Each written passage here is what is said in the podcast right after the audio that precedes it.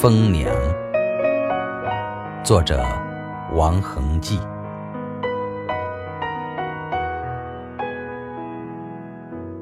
每个人都有娘，我也有，可我娘是个疯子。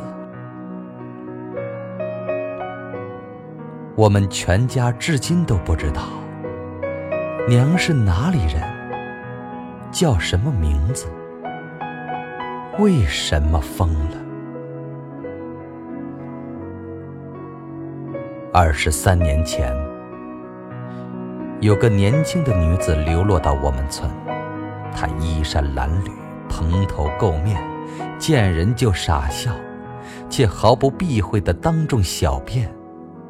村里的一些男人也就常围着她转，因此，村里的媳妇们常对着那女子吐口水，有的媳妇还上前踹她几脚，叫她滚远些。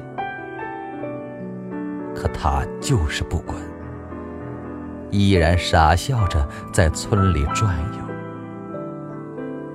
那时。我父亲已经有三十五岁了，他曾在石料厂被机器绞断了左手而截肢，又因家穷，一直没能娶亲。奶奶见那女子还有几分长相，就动了心思，围着那疯女子转了三圈，点点头说：“嗯，不错，一看就能生娃。”奶奶决定收下她，给我父亲做媳妇。等他给我家传个香火后，再看情况是否把他撵走。父亲虽老大不情愿，但看着家里这番光景，咬咬牙，还是答应了。结果父亲一分钱未花，就当了新郎。不用说，这女子后来。就成了我的亲娘。生我的时候，娘疼得死去活来，嗷嗷乱叫。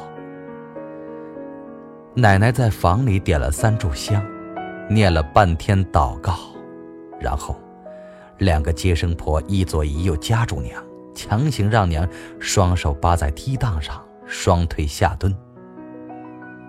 娘胯下还放着一个木质大脚盆，里面放着好几刀草纸和软布。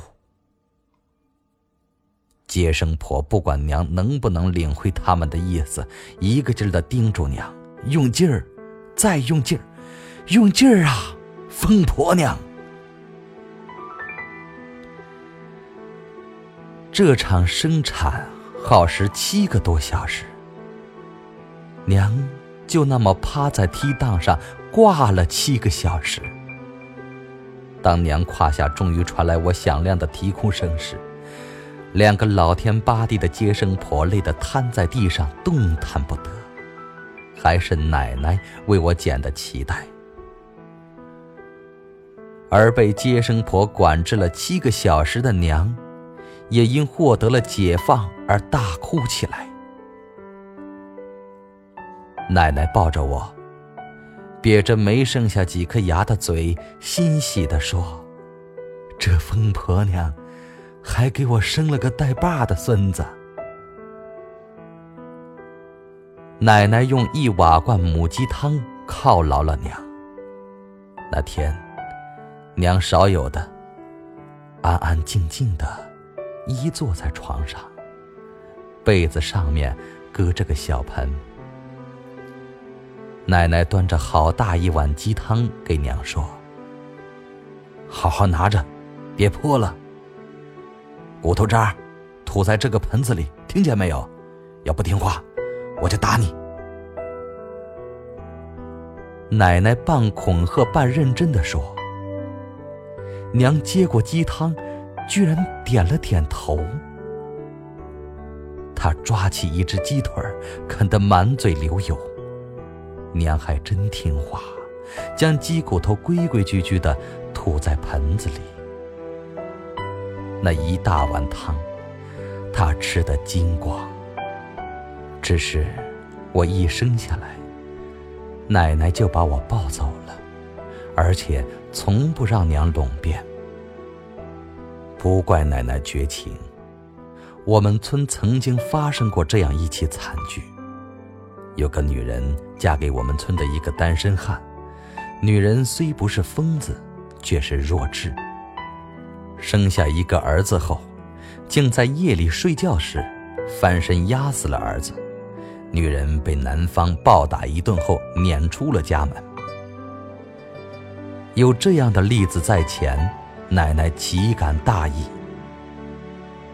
娘一直想抱抱我，多次在奶奶面前吃力的喊：“给，给我。”奶奶没理他。我那么小，像个肉嘟嘟，万一娘失手把我丢在地上怎么办？毕竟，娘。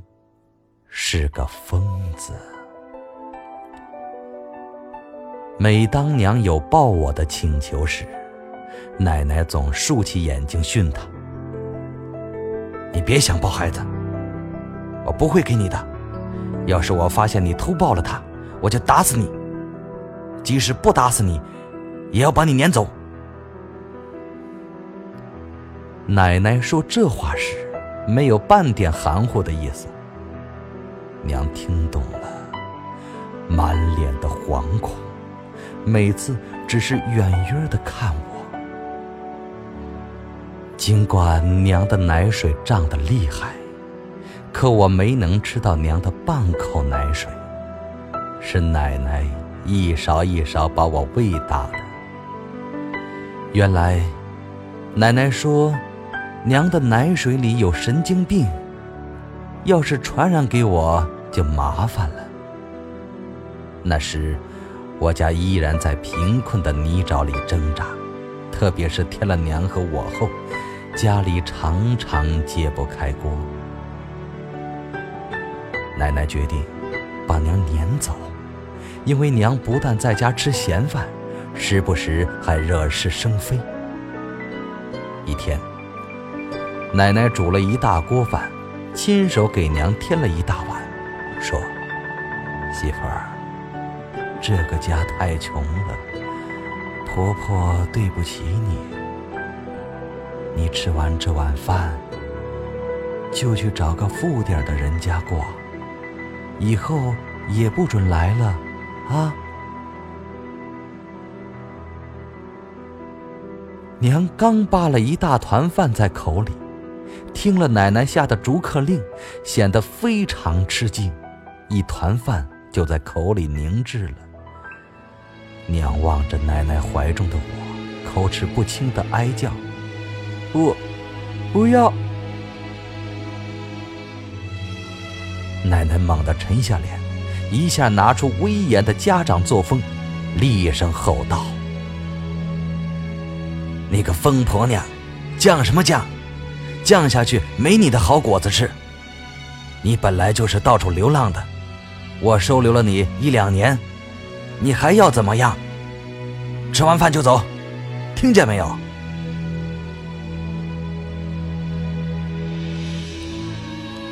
奶奶从门后拿出一柄挖锄，像佘太君的龙头杖似的往地上重重的一磕，咚的发出一声沉闷的暗响。娘吓了一大跳，怯怯的看着婆婆。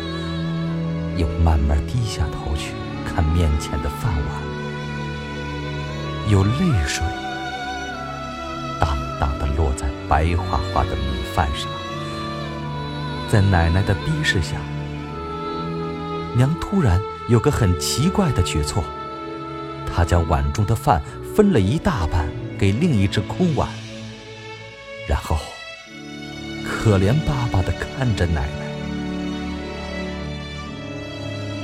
奶奶呆了，原来娘是向奶奶表态，每餐只吃半碗饭，只求别赶她走。奶奶的心仿佛被人狠狠地揪了几把，奶奶也是女人，她的强硬态度也是装出来的。奶奶别过头，生生的将热泪憋了回去，然后重新板起脸说：“快吃快吃，吃了快走，在我家你会饿死的。”娘似乎绝望了，连那半碗饭也没吃，踉踉跄跄的出了门，却长时间站在门前不走。奶奶硬着心肠说：“你走，你走，不要回头，天底下富裕家多着嘞。”娘反而走拢来，一双手。伸向婆婆怀里，原来娘想抱抱我。奶奶犹豫了一下，还是将襁褓中的我递给了娘。娘第一次将我搂在怀里，咧开嘴笑了，笑得春风满面。奶奶却如临大敌，两手在娘身下接着，生怕娘的疯劲儿一上来，将我像扔垃圾一样丢掉。娘抱我的时间不足三分钟，奶奶便迫不及待地将我夺过去，然后转身进屋关门。娘终于走。可走了娘的家，还是没法走出贫困。我家依然过着日愁三餐、夜愁一宿的生活。当然，这些我记忆之前的故事，都是奶奶告诉我的。当我懵懵懂懂的小事时，我才发现。除了我，别的小伙伴都有娘。我找父亲要，找奶奶要。他们说，你娘死了。可小伙伴却告诉我，你娘是个疯子，被你奶奶赶走了。我便找奶奶扯皮，要她还我娘，还骂她是狼外婆。甚至将他端给我的饭菜泼了一地。奶奶生平第一次打了我，还万般委屈的抹起了泪。小兔崽子，你娘除了生你，什么都没干，都是奶奶把你拉扯大的，你倒好，恩将仇报。早知道，就让你那疯子娘把你一起带走。那时，我还没有疯的概念，只知道非常思念娘。她长什么样？还活着吗？没想到，在我六岁那年，离家五岁的娘居然回来了。那天，几个小伙伴飞也似的跑来给我报信：“小树，快去看！”你娘回了，你的疯子娘回了。我喜得屁颠屁颠的，撒腿就往外跑。父亲和奶奶跟随着我追了出来。这是我有了记忆后第一次看到娘。她还是破衣烂衫，头发上还有些枯黄的碎草末。天知道是在哪个草堆里过的夜。娘不敢进家门，却面对着我家，坐在村前道场的石棍上，手里还拿着个脏兮兮的气球。当我和一群小伙伴站在他面前时，他急切地从我们中间搜寻他的儿子。娘终于盯着我，死死地盯住我，咧着嘴叫我：“小树，球，球。”娘站起身，不停的扬着手中的气球，讨好的往我怀里塞，我却一个劲儿的往后退。我大失所望，没想到我日思夜想的娘，居然是这样一副形象。早知道疯子娘是这个样子，我思念他干啥？一个小伙伴在一旁起哄说：“小树，你现在知道疯子是什么样子了吧？就是你娘这样的。”我气愤的对小伙伴说。他是你娘，你娘才是疯子，你娘才是这个样子。我扭头就走了。这个疯子娘，我不要了。奶奶和父亲却把娘领进了门。当年，奶奶撵走娘后，乡亲们议论很多。奶奶的良心受到了拷问，随着一天天的衰老，她的心再也硬不起来，所以主动留下了娘。而我老大不乐意，娘丢了我的面子。这是我会说话以来第一次喊娘，我从没给过娘好脸色看。从没跟她主动说过话，更别想我喊她一声“娘”。我们之间的交流是以我吼为主，娘是绝不敢顶嘴的。家里不能白养着娘。奶奶决定训练娘做些杂活，下地劳动时，奶奶就带娘出去观摩，说不听话就要挨打。虽然真要打起来，奶奶远远不是娘的对手。可娘对奶奶噤若寒蝉，娘再疯也知道这个头发花白、走路蹒跚的婆婆，操纵着自己的生杀大权，千万惹不得。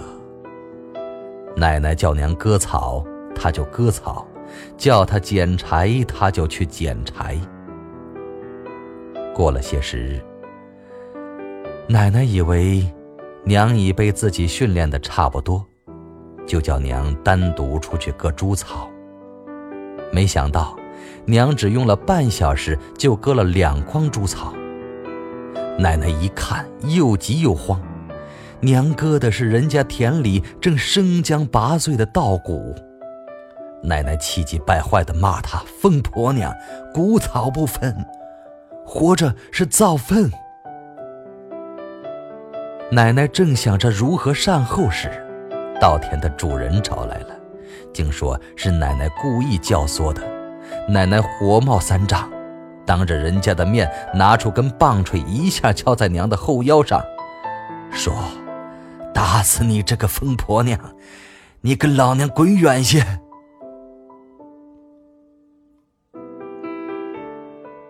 娘虽疯，疼还是知道的。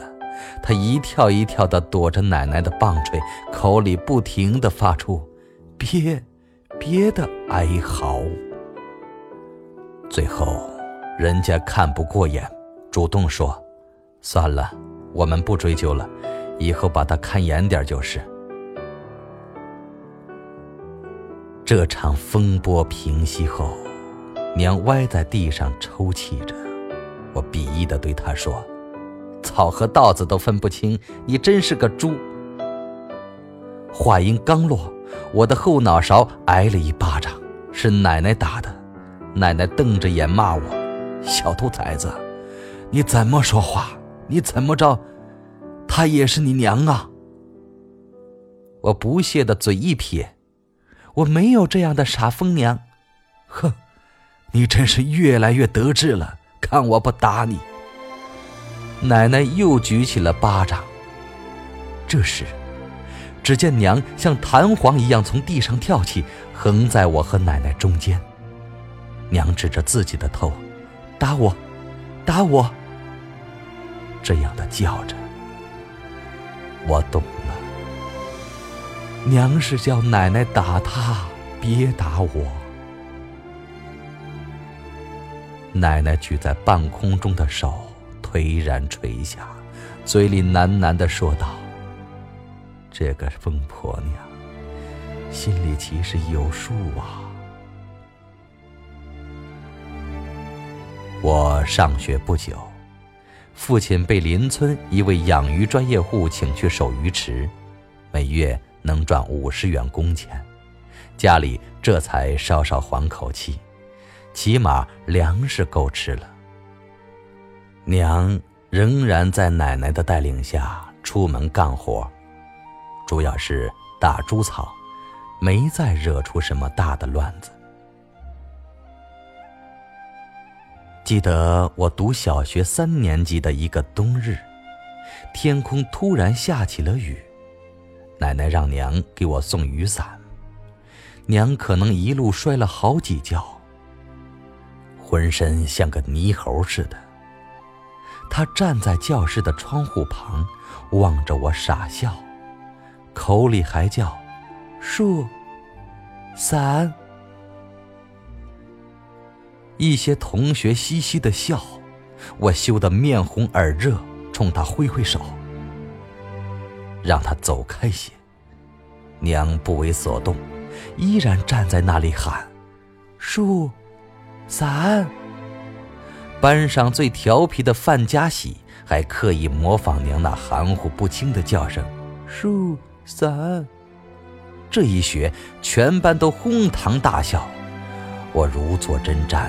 对娘恨得牙痒痒，恨她不识相，恨她给我丢人，更恨带头起哄的范家喜。当他还在夸张的模仿时，我抓起面前的文具盒，猛地向他砸去，却被范家喜躲过了。他冲上前来，掐住我的脖子，我俩厮打起来。我个小，根本不是他的对手，被他轻易压在地上。这时，只听教室外传来“嗷”的一声长啸，娘像个大侠似的飞进来，一把抓起范家喜拖到了屋外。都说疯子力气大，真是不假。娘双手将欺负我的范家喜举向半空，他吓得哭爹喊娘，一双胖乎乎的小腿在空中乱踢蹬。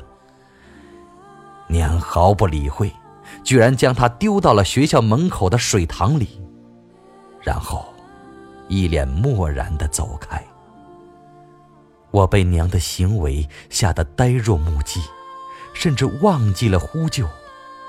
那天，所有老师都在校长办公室开会，对这里发生的一幕毫不知情。幸亏学校烧饭的大师傅将范家喜从水塘里捞了起来。那个调皮蛋冻得全身青紫，身上还有挂伤，被后来赶到的老师们送到了卫生院。娘为我闯了大祸，她却像没事似的，在我面前，娘又恢复了一副怯怯的神态，讨好的看着我。我明白，这就是母爱。即使神志不清，母亲也是清醒的，因为他的儿子遭到了别人的欺负。我当时就情不自禁的叫了声“娘”，这是我会说话以来第一次喊他。娘浑身一震，久久的看着我，然后像个孩子似的羞红了脸。咧了咧嘴，傻傻的笑了。那天，我们母子俩第一次共撑一把伞回家。我把这事跟奶奶说了，奶奶吓得跌倒在椅子上，连忙去把爸爸叫了回来。爸爸刚进屋，一群拿着刀棒的壮年男子闯入我家，不分青红皂白，先将锅瓢碗盏砸了个稀巴烂。家里像发生了九级地震，这都是范家喜家请来的人。范父恶狠狠地指着爸爸的鼻子说：“我儿子吓出了精神病，现在卫生院躺着。你家要不拿出一千块钱的医药费，我他妈一把火烧了房子去！一千块钱，爸爸每月才五十元钱呢。看着杀气腾腾的范家人，爸爸的眼睛慢慢烧红了。他用非常恐怖的目光盯着娘，一只手飞快地解下腰间的皮带，劈头盖脸地向娘打去，一下。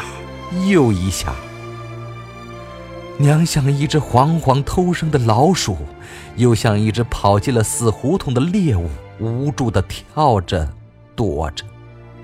他发出的凄厉叫声，以及皮带抽在他身上发出的那种声响，我一辈子都忘不了。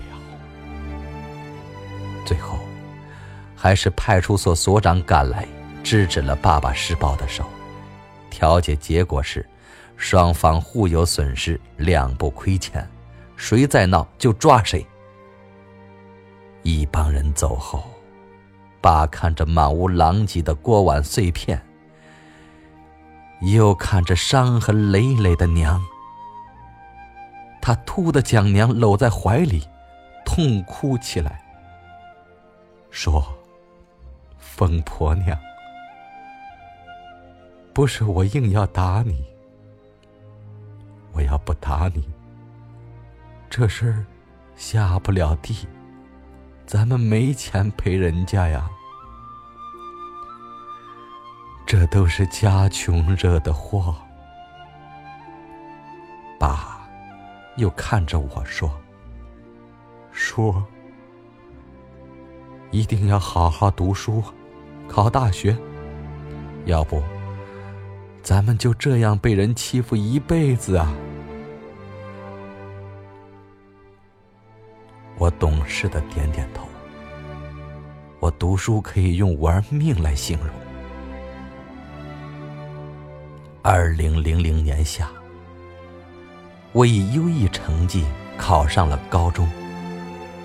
积劳成疾的奶奶却不幸去世，家里的日子。更难了。恩施州民政部门将我家列为特困家庭，每月补贴四十元钱。我所在的高中也适当的减免了我的学杂费，我这才得以继续读下去。由于是住读，学业又抓得紧，我很少回家。父亲依旧在为五十元打工。为我送菜的担子就责无旁贷的落在娘的身上。每次总是隔壁的婶婶帮忙为我炒好咸菜和青菜，然后交给娘送去。二十公里的羊肠山路，亏娘记下来。她每个星期为我送一次，风雨无阻。也真是怪，凡是为了儿子的事，他一点也不疯。除了母爱，我无法解释这种现象在医学上应该怎么破译。二零零三年四月二十七日，又是一个星期天，娘来了，不但为我送来了菜。还带来十多个野仙桃，我拿起一颗，咬了一口，笑着问他：“挺甜的，哪来的？”娘说：“我，我摘。”没想到娘还会摘野桃，我由衷的表扬她。娘。您真是越来越能干了。娘嘿嘿的笑了。娘临走前，我照例叮嘱他注意安全。娘呃呃的应着。送走娘，我又扑进了高考前的最后总复习中。第二天，我正在上课。婶婶匆匆的赶到学校，让老师将我喊出教室。婶婶问我：“娘送菜来没有？”我说：“送了。”他昨天就回去了。婶婶说：“没有，他到现在还没有回家。”我心一急，娘该不会走岔道了吧？可这条路她走了三年，照理不会错呀。婶婶问：“你娘没说什么？”我说：“没有。”她给我带了十几个野仙桃哩。婶婶两手一拍：“坏了，坏了，可能就坏在这野桃上。”婶婶为我请了假，我们沿着山路往回找。回家的路上，确有几棵野桃树，因长在峭壁上，才得以生存下来。我们同时发现了一棵桃树有枝丫折断的痕迹，脚下是百丈深渊。婶婶看了看我，说：“我们弯到峭壁底下去看看吧。”我说：“婶婶，您您别吓我，我娘不会。”婶婶不容分说，拉着我就往山谷里走。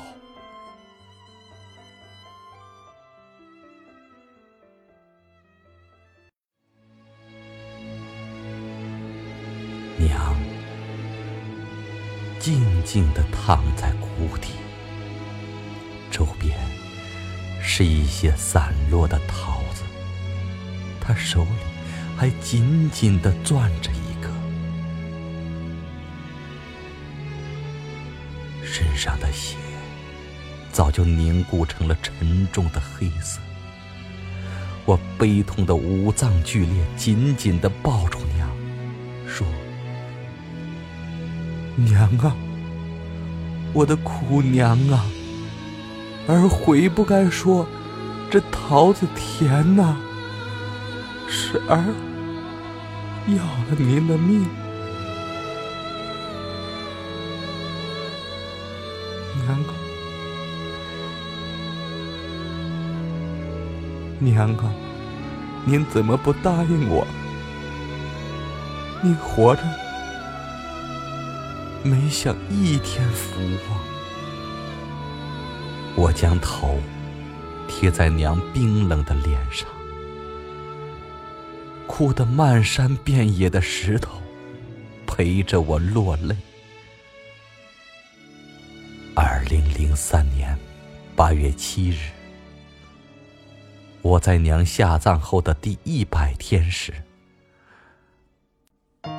湖北一家大学烫金的录取通知书穿过娘所走过的路。穿过那几株野桃树，穿过村前的道场，径直飞进了我家门。我神情凛然的把这份迟来的红书插向娘亲冷寂的坟头。娘，儿出息了，您听到了吗？您可以。含笑九泉了。妈，我想对你笑，眼里却点